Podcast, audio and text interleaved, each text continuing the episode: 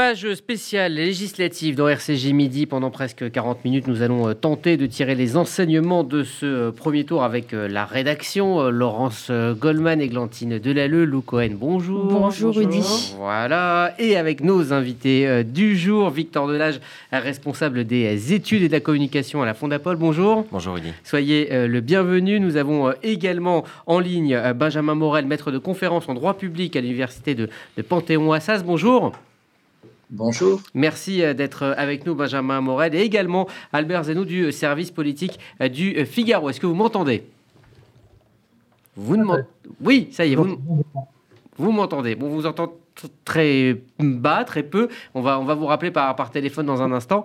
Mais euh, juste avant, on va euh, revenir donc sur euh, cette, ces résultats. C'est une, on peut dire, un, coup d'à coude hein, qui, se, qui se prépare entre la NUPES d'un côté et donc Emmanuel Macron de l'autre. Avec seulement 21 000 voix d'écart, les deux partis vont s'affronter dans 272 circonscriptions et les regards sont tournés vers certaines d'entre elles dans la sixième de l'Essonne. La ministre de la Transition écologique, Amélie de Montchalin, est en grande difficulté face à Jérôme Gage avec 7 points d'écart. Écoutez sa réaction au micro de BFM TV. Les Français, partout en France et ici en Essonne, vont devoir choisir entre un projet qui est celui de Jean-Luc Mélenchon, un projet de soumission, un projet de recul, un projet de mensonge, un projet qui affaiblit la police puisqu'il dit même qu'elle tue alors qu'elle est là pour protéger les Français, un projet de gabegie d'argent public énorme. Même situation pour les ministres Stanislas Guérini et Clément Beaune. Comme en 2017, en cas de défaite pour un ministre, ce dernier devra démissionner. Le parti présidentiel sera aussi face au Rassemblement national dans 113 circonscriptions. Et à ce stade, hein, il y aurait huit triangulaires possibles, mais cela pourrait évoluer. Dans huit circonscriptions, trois candidats vont s'affronter pour le second tour. C'est ce qu'on appelle une triangulaire et c'est une ingéniosité de notre code électoral. Pour accéder au second tour des législatives, les candidats doivent réunir au moins 12,5% des voix des électeurs inscrits. Donc on peut avoir des triangulaires, voire des quadrangulaires. Cinq circonscriptions verront trois candidats issus d'ensemble de la NUPES et du RN. Alors, autre type de duel entre la NUPES et le Rassemblement national, euh, le genre de duel hein, qui donne du fil à retordre à la majorité euh, présidentielle en termes de consignes de vote. Et oui, la gauche radicale et l'extrême droite s'affrontent dans 59 circonscriptions. Face à ces possibilités, la majorité présidentielle a tergiversé jusqu'à ce matin.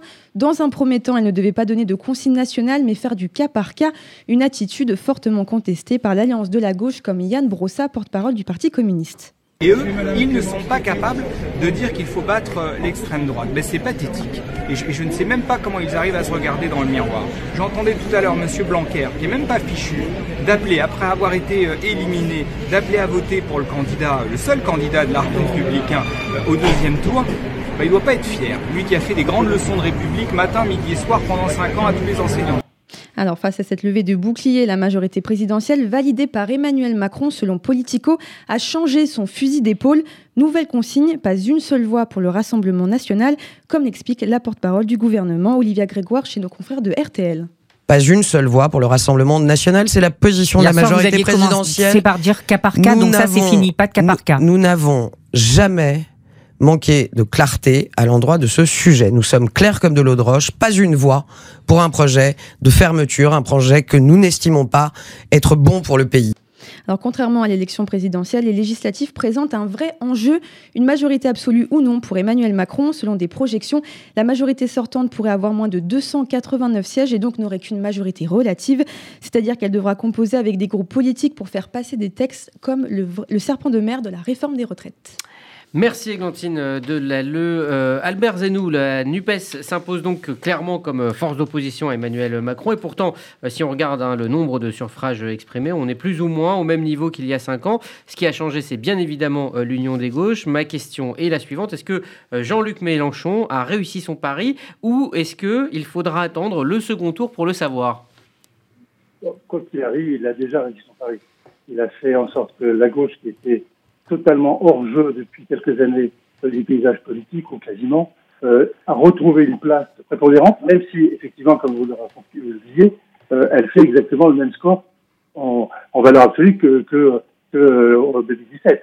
Mais, en tous les cas, l'Alliance euh, a créé les dynamiques, a imposé, a imposé des candidats et se retrouve en position euh, d'être le, le groupe leader de, de l'opposition à l'Assemblée et retrouver une, une, vraie position politique euh, dans le paysage politique français. Et ça, c'est ça, c'est vraiment innovant. Et, pour ça, il, il, a réussi son pari. Maintenant, il faut, il faut que au deuxième tour, donc la dimanche prochain, euh, les candidats euh, réussissent malgré tout à se faire élire.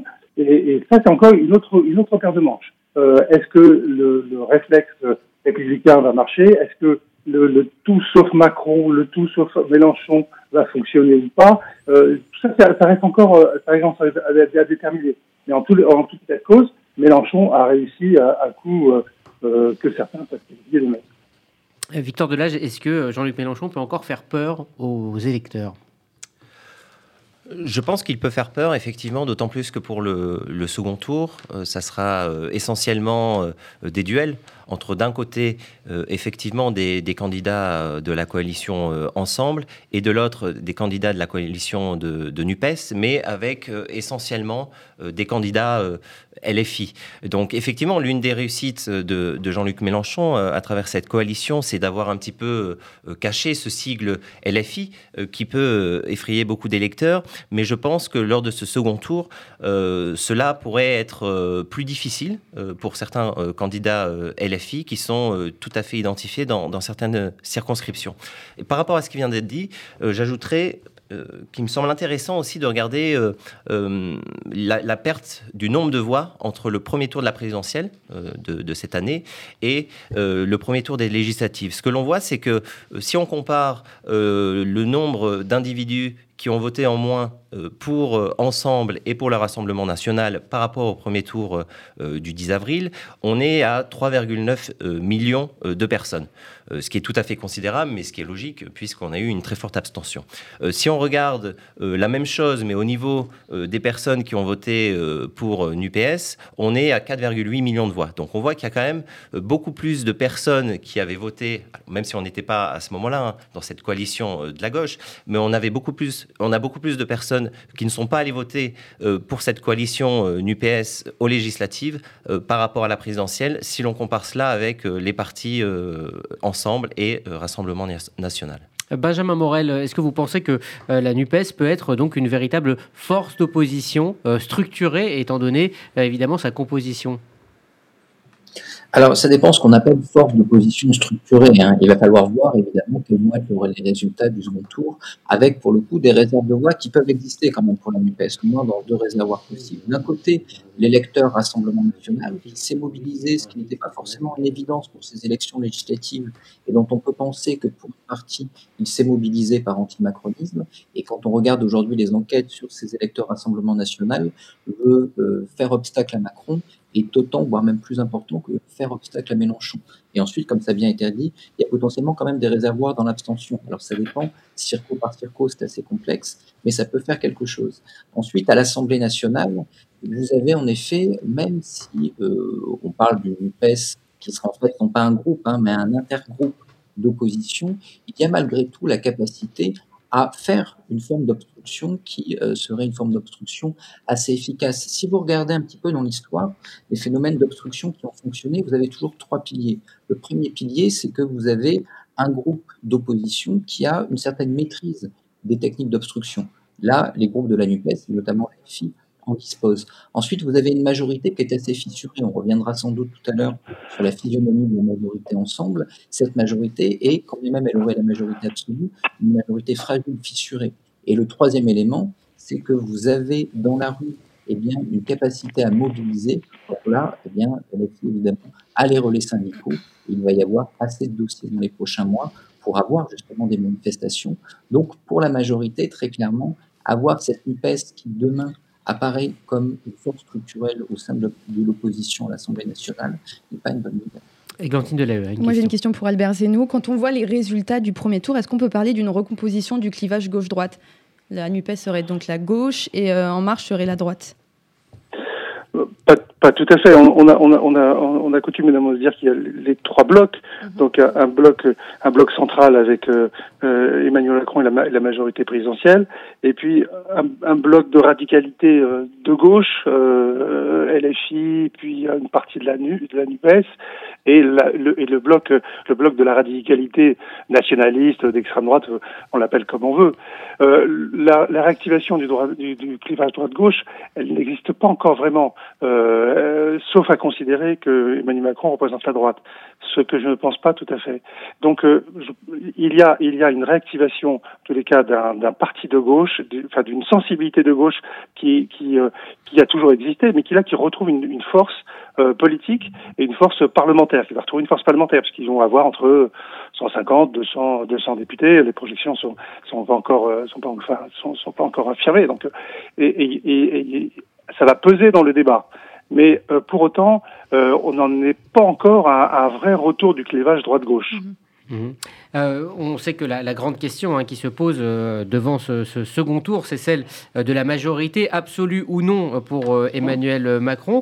Est-ce que, Benjamin Morel, vous avez le, sentiment que c'est tout son quinquennat qui est en train de se, se jouer sur, cette, sur ces législatives?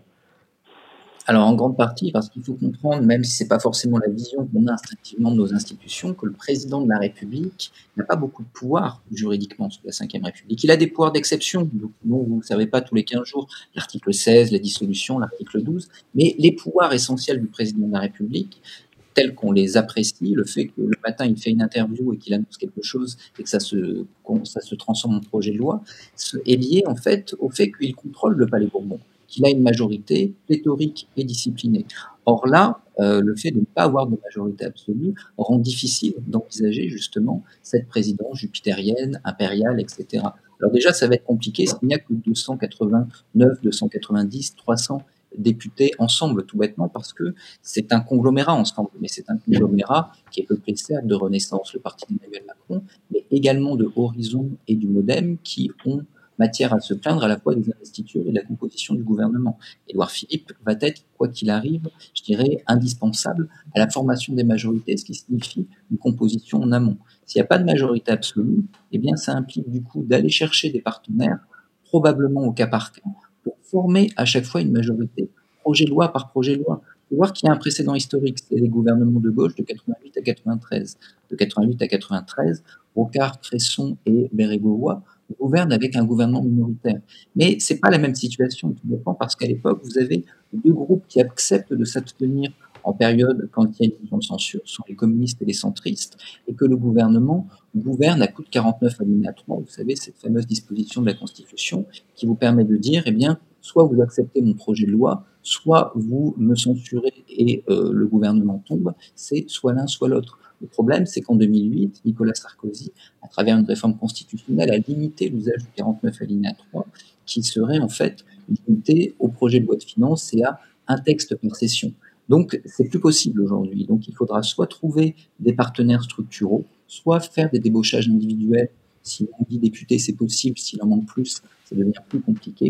Soit, à ce moment-là, eh bien, rentrer dans une construction ad hoc de majorité texte par texte, ce qui va rendre très très difficile la vie parlementaire et ce qui va rendre impossible pour le président de la République de prendre des décisions sans une consultation très très large en amont de chaque décision prise. Alors c'est justement le, rôle hein, que peut jouer euh, la droite. On va en parler euh, avec euh, vous, Laurence Goldman, avec notamment donc les résultats du côté de la droite républicaine qui a recueilli 13,17% des voix et qui pourrait devenir un arbitre ou tout cas le troisième groupe à l'Assemblée nationale. Oui, après la défaite cinglante de Valérie Pécresse au présidentiel, la droite joue désormais sa survie à l'occasion de ces législatives, car si les républicains veulent continuer à peser en politique, ils doivent conserver un groupe important à l'Assemblée. Fort de plus de 100 députés dans la première mandature, le parti sort de ce premier tour très affaibli avec 11,30% des voix avec ses alliés de l'UDI, mais il n'a pas dit pour autant son dernier mot. 87 candidats de droite sont qualifiés pour le second tour, soit plus que ce qu'annonçaient les sondages. Quand certains se prêtent à rêver que LR pourrait servir d'arbitre dans de nombreux duels dimanche prochain, d'autres imaginent déjà qu'en cas de majorité relative pour le parti présidentiel, les républicains pourraient servir de force d'appoint pour le pouvoir et négocier au cas par cas leur ralliement. Et du côté de l'extrême droite du Rassemblement national, eh bien, on se félicite de, je cite, un très bon résultat réalisé donc par le parti d'extrême droite lors de ce premier tour. Oui, ce sont les mots employés hier soir par Marine Le Pen qui a frôlé la victoire dès le premier tour à Hénin-Beaumont dans le Pas-de-Calais avec 18,68% des suffrages.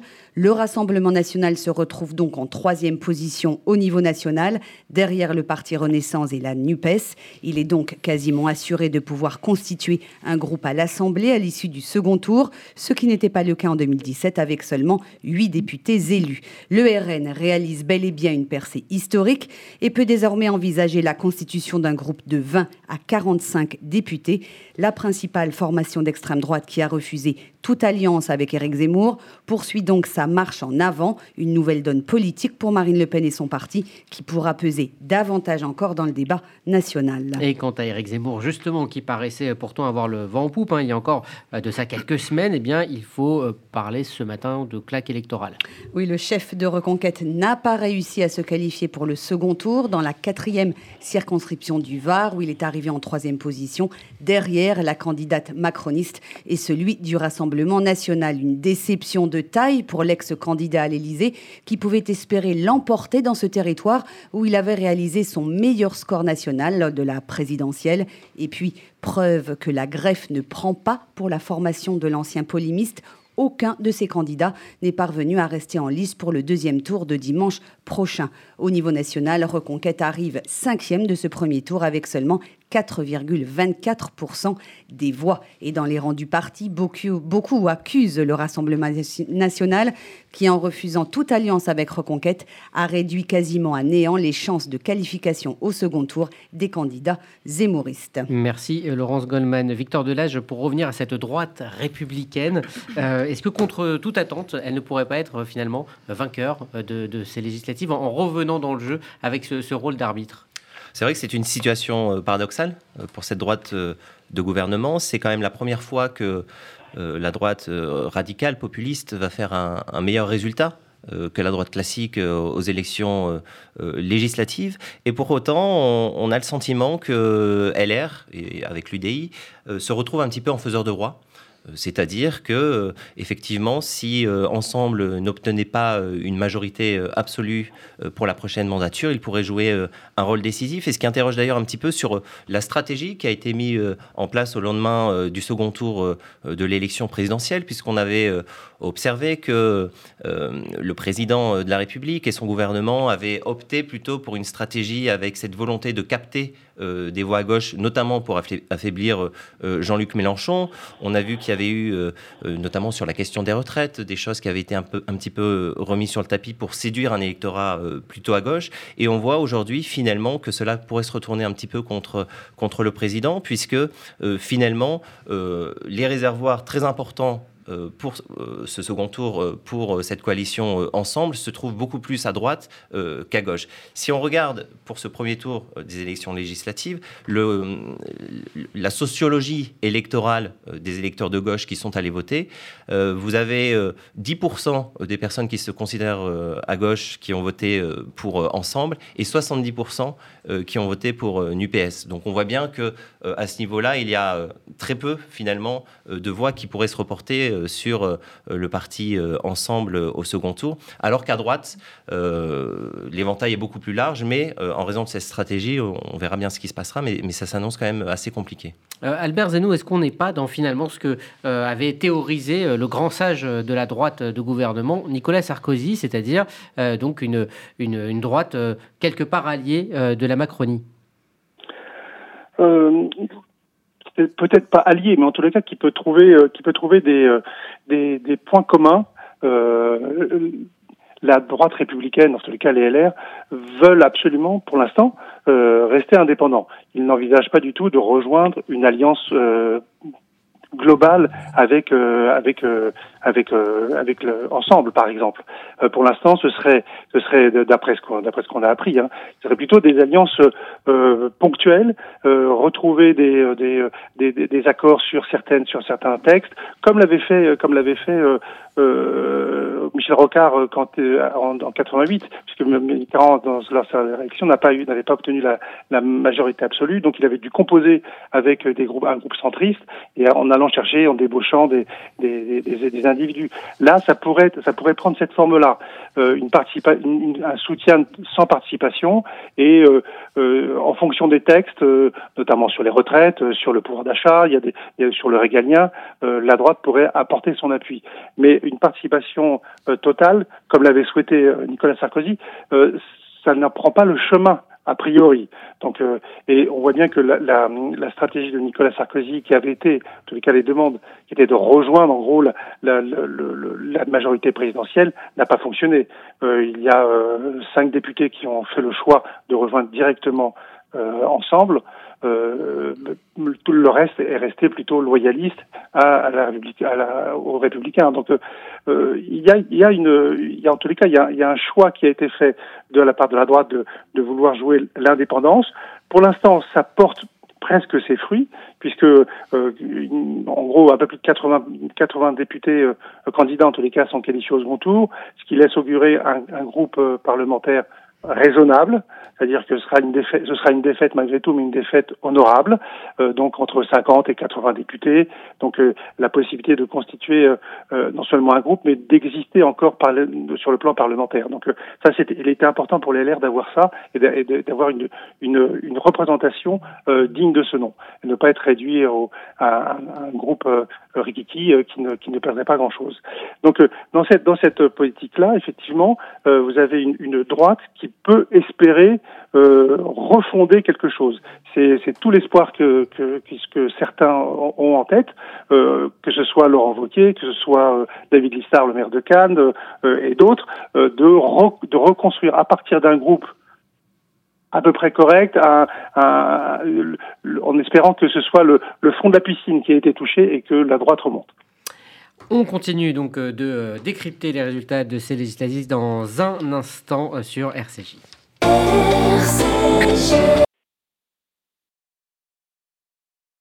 Faites-vous entendre.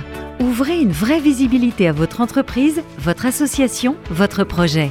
RCJ est là pour trouver avec vous la solution clé en main. Spot radio, campagne publicitaire, publi-reportage, sponsoring d'émissions, nous serons à vos côtés pour élaborer ensemble la meilleure des stratégies pour vous faire connaître. Appelez notre régie publicitaire au 06 03 47 98 36. Édition spéciale de RCJ euh, Midi pour décrypter euh, les résultats de cette euh, élection législative avec Victor Delage, responsable des études de la communication de la Fondapol, Albert Zenou du service politique du Figaro et le politologue Benjamin Morel, maître de conférence en droit public à l'université Panthéon-Assas. Justement, Benjamin Morel, on évoquait, Laurence Goldman l'évoquait il y a un instant, 18,68% des suffrages pour le Rassemblement national. On parle de 20 à 45 députés avec un groupe parlementaire qui pourrait très probablement euh, naître à la suite de cette euh, élection législative. Euh, est-ce que le plafond de verre est en train de, continuer à se briser pour le Front National? Ça aurait été un événement, des, des, cris de, de, de, voilà de, oui, merci d'avoir trouvé le mot, Laurence. il y a il y a quelques temps et puis finalement on va avoir un, un vrai groupe Rassemblement National. Est-ce que finalement c'est c'est la victoire de laquelle on ne parle pas aujourd'hui? C'est probablement même la euh, principale victoire de ce premier tour de législatif. On parle beaucoup de la NUP, ça a été évoqué en fait. La NUP, c'est une victoire, euh, je dirais, tactique, stratégique. C'est-à-dire que l'union des gauches permet eh bien, d'accéder à une multitude de second tours. C'est la logique du mode de scrutin. Si vous arrivez à unifier votre camp politique, vous arrivez à porter au second tour une majorité de candidats. Et donc, vous avez deux camps qui ont fait l'union. C'est d'un côté le centre avec Ensemble et la gauche avec la NUP.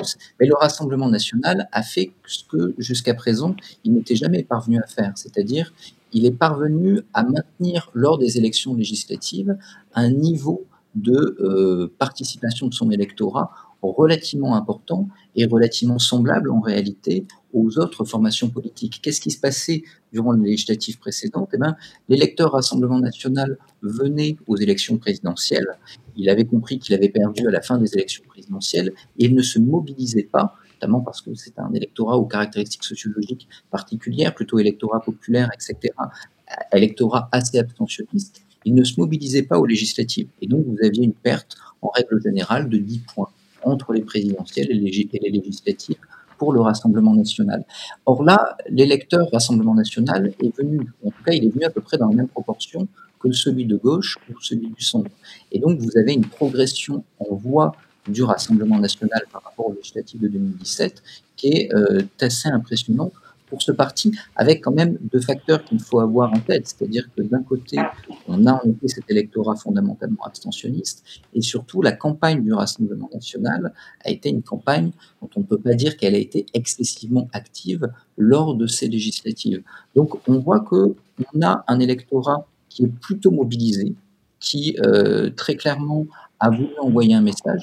La question, c'est quel est ce message? Est-ce que c'est un message d'adhésion euh, à euh, je dirais, la ligne qui était épousée par Marine Le Pen lors de cette campagne? On n'a pas réellement eu, donc on a du mal à l'envisager. Est-ce que c'est un message de colère? Auquel cas, euh, en effet, ça prépare peut-être demain des, lendemains sur les ronds-points? Ou est-ce que c'est un message tout bêtement d'antimacronisme en voulant faire battre le président de la République? Auquel cas, c'est un, un point d'interrogation pour ce second tour, parce que si cet électorat se mobilise, il peut se mobiliser bah, peut-être euh, éventuellement pour l'anus pour une partie d'entre lui. Et donc ça peut en effet, c'est l'un des points d'interrogation du monde. Laurence Goldman, une question pour vous. Oui, je voudrais revenir à la stratégie euh, euh, du parti euh, présidentiel en vue du deuxième tour. Est-ce qu'on appelle à, voter pour l'un, pour l'autre? Finalement, pas une voix pour le Rassemblement national. Et Stanislas Guérini qui vient d'annoncer qu'il appelait à voter pour la candidate de la NUPS face à Marine Le Pen. Est-ce que ça risque pas de brouiller le message pour les candidats qui ont voté pour le parti présidentiel au premier tour? Et d'un autre côté, de remobiliser les électeurs du Rassemblement national qui ne se seraient pas rendus aux urnes hier. On, voit bien que ça a été de toute manière dans les, dans les, minutes, dans les heures qui ont suivi euh, les premiers résultats hier soir, un petit peu une cacophonie.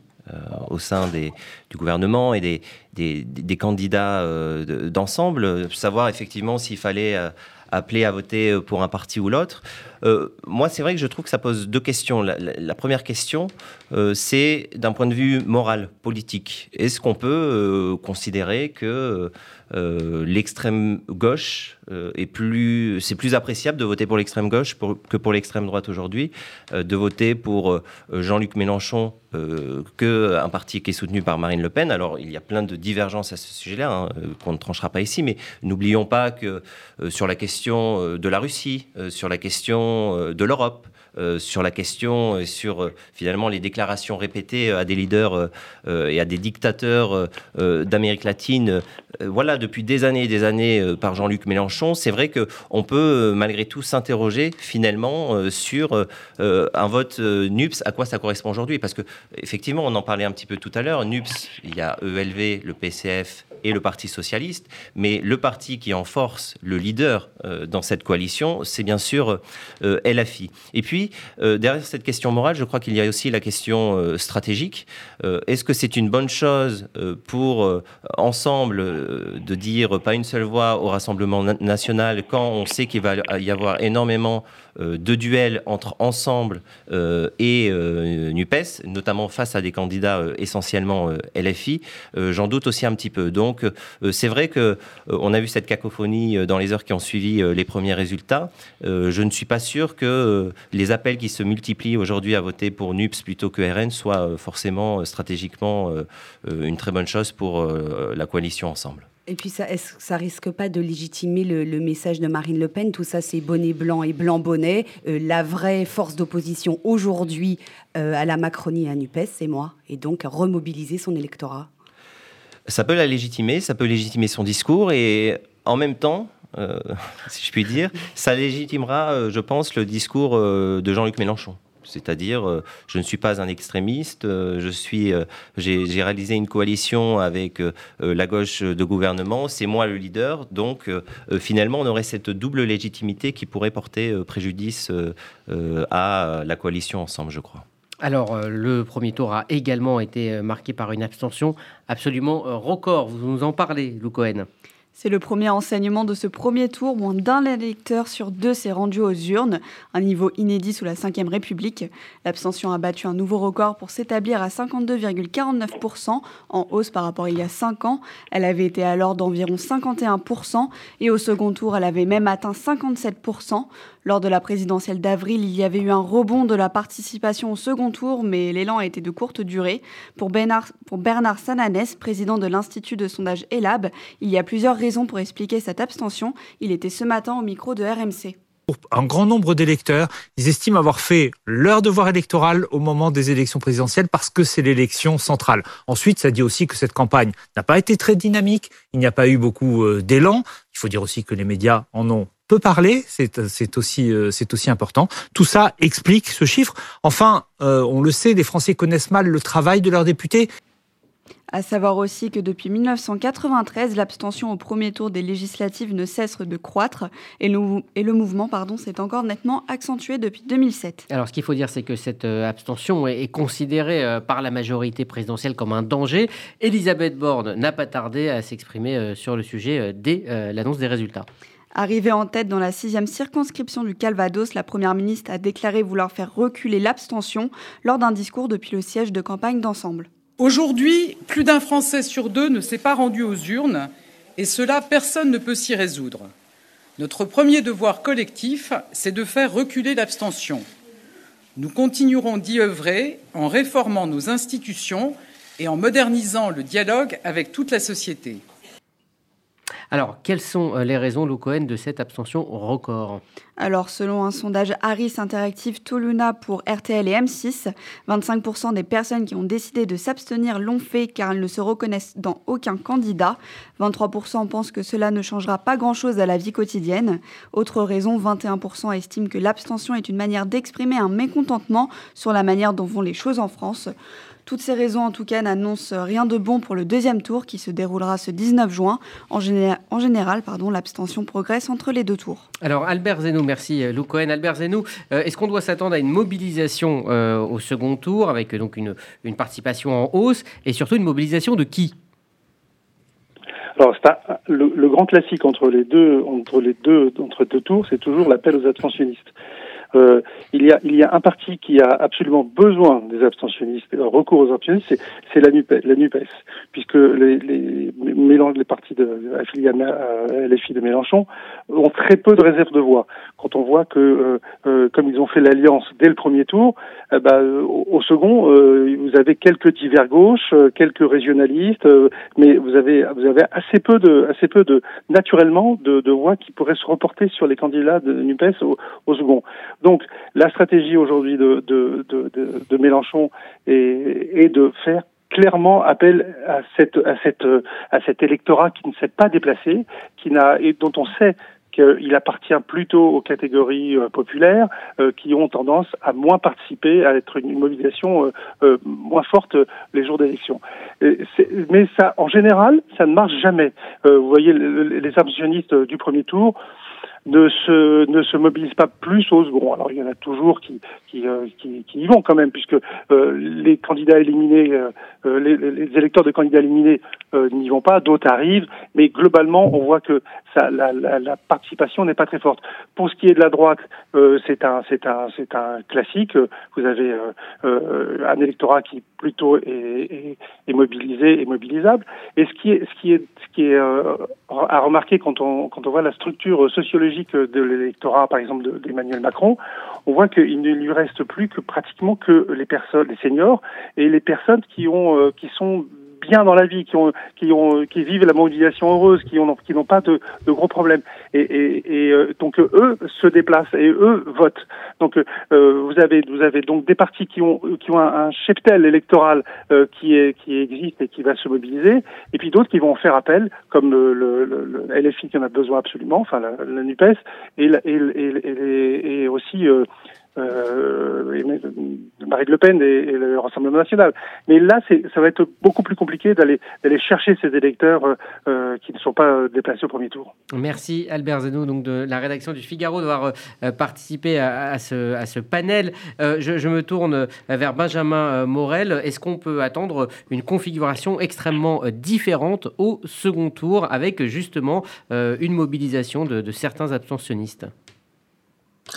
On pourrait éventuellement avoir quelques mobilisations et ça peut compter parce que avec un taux d'abstention important, il faut bien comprendre que beaucoup de législatives vont se jouer à quelques, beaucoup de second tours vont se jouer à quelques centaines de fois près. Donc même si vous avez une mobilisation extrêmement limitée de l'électorat abstentionniste dans certaines circos, ça peut malgré tout faire euh, tomber une circo d'un côté ou de l'autre. Mais beaucoup plus que sur une mobilisation, je suis assez d'accord avec ce qui a été dit, c'est sur une démobilisation que vont compter certains candidats. Je évoqué tout à l'heure, que fait l'électeur RN Est-ce qu'il se mobilise? Est-ce qu'il va voter? Ou est-ce qu'il se démobilise en considérant qu'après tout, ensemble NUPS, idem. Est-ce que va faire l'électeur LR dans les seconds tours également ensemble NUPS C'est pas non plus évident. Idem pour l'électeur ensemble, quand il sera pris dans euh, une opposition RN et NUP dans certaines circonscriptions.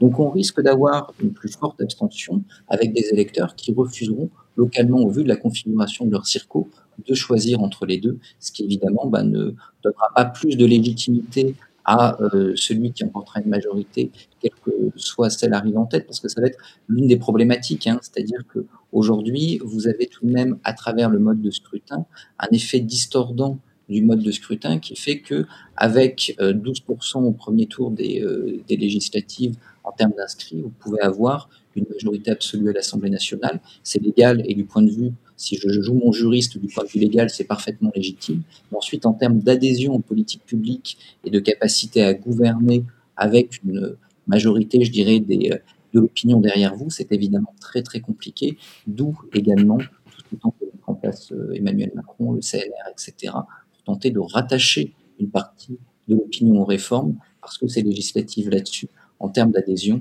n'auront malheureusement rien tranché. Victor Delage, j'en reviens à ma première question, à cet effet repoussoir de, Jean-Luc Mélenchon pour euh, certains euh, électeurs qui pourraient les, pousser à éventuellement euh, se rendre aux urnes dimanche prochain. Est-ce que Jean-Luc Mélenchon va devoir faire pendant la semaine profil bas et mettre tous les sujets que vous évoquiez, c'est-à-dire c'est-à-dire la Russie, c'est-à-dire l'économie, sous le tapis? Alors c'est ce qu'il fait déjà depuis, j'ai le sentiment, depuis plusieurs semaines. Ça joue aussi beaucoup au niveau local, au niveau des, des candidats dans les circonscriptions. On verra, on verra bien ce qui va se passer. une semaine, c'est très rapide donc de là à, tout changer, ça me paraît aussi compliqué. Euh, mais par rapport à ce qui a été dit, c'est vrai que je suis euh, finalement la, seule majorité qui se dégage de ce premier tour, c'est l'abstention. Euh, ce qui est très préoccupant pour notre démocratie, c'est une désertification électorale. Et par rapport à ce que, quand vous donniez, Lou Cohen, les, les raisons de l'abstention, on voit bien qu'on est plus sur une abstention protestataire qu'une abstention euh, qui signifierait euh, plus ou moins des intérêts pour la politique. Là, je crois que c'est pas du tout le cas. Et je crois que ce qui va beaucoup jouer aussi, finalement, c'est la mobilisation des, plus jeunes. On le sait. Les... J'allais dire, il y a une forte abstention. Je crois 71% des 25-34 ans n'ont pas voté et 69% des 18-24 ans. C'est ça. en fait, il y a une asymétrie presque parfaite entre l'abstention des plus jeunes et par rapport à celle de nos aînés. Si vous regardez, comme vous venez de le dire, c'est à peu près 70% euh, des moins de 35 mhm. ans euh, qui se sont abstenus. Par contre, si on prend les 70 ans et plus, on est à 30% euh, qui se sont abstenus et donc 70% d'entre eux qui sont allés voter. Donc on voit bien que à ce niveau-là, même si on le sait depuis des élections et des élections, les jeunes se mobilisent beaucoup moins, on voit qu'il y a un vrai levier d'action peut-être que euh, notamment euh, certains discours sur l'écologie, par exemple. Cela peut profiter à Jean-Luc Mélenchon Pourrait profiter à Jean-Luc Mélenchon parce que quand on regarde finalement les raisons principales qui ont amené les électeurs de gauche à voter pour la NUPES, c'est avant tout la question de l'écologie. Après, et je, ne terminerai pas là, il ne faut pas oublier que cette question de l'écologie est centrale euh, pour les moins de 35 ans, mais essentiellement pour les moins de 35 ans euh, qui sont euh, très diplômés, qui vivent dans les métropoles. Il ne faut pas oublier, bien sûr, que ce n'est pas le cas de beaucoup, et ce qui explique certainement d'ailleurs cette abstention extrêmement importante chez les moins de 35 ans. Merci Victor Delage, merci Benjamin Morel et merci Albert Zenou d'être venu nous éclairer avec Laurence Goldman, Gantine Delahaye et Lou Cohen sur ce premier tour des législatives